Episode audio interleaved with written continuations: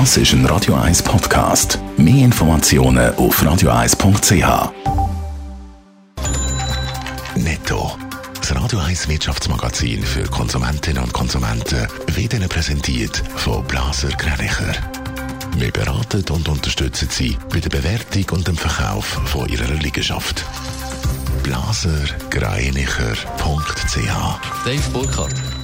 Die Rückkehr von Donald Trump ins Weiße Haus dürfte sich beim Start der Schweizer Börse nicht gross auswirken. In Asien sind zum März nach der Spitalentlassung vom US-Präsidenten auf ein zwei Wochen hochgeklettert. Der SMI hingegen notiert vorbörslich nur 0,2 Prozent im Plus. ETH Zürich ist offenbar ein guter Ort für Firmengründungen. Zu dem Schluss kommt eine Analyse von der Uni St. Gallen. Die zeigt, dass an der ETH mehr Firmen gegründet werden als im schweizerischen Durchschnitt. Außerdem überleben ETH-Startups im Durchschnitt länger und schaffen auch mehr Arbeitsplätze. Nach Shell und BP kündigt auch der Erdölkonzern ExxonMobil wegen der Pandemie einen Stellenabbau an. Zu Europa sollen bis Ende nächstes Jahr 10% oder insgesamt 1600 Stellen verschwinden, teilt das Unternehmen mit.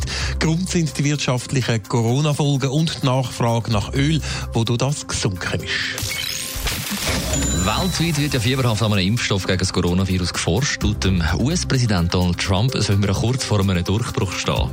And the vaccines are coming momentarily. Ja, ob das wirklich stimmt, das weiß man, oder respektive er nur selber wieder einmal. Aber auch in der Schweiz bringt man sich in Sachen Corona-Impfstoff in Position, Dave Burkhardt. Der Chemiekonzern Lonza mit Sitz in Fisch beim Kanton Wallis, der macht offenbar ziemlich Fürschi.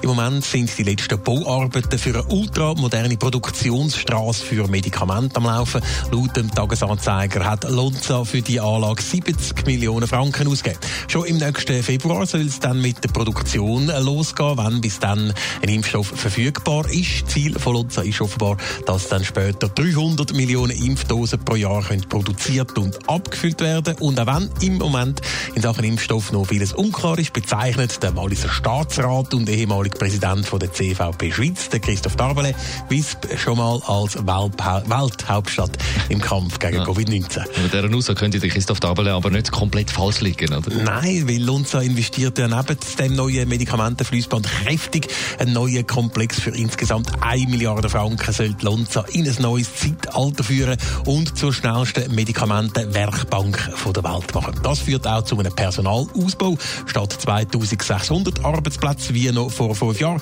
sollen es Ende dieses Jahr schon über 4000 sein. Netto, das Radio 1 Wirtschaftsmagazin für Konsumentinnen und Konsumenten.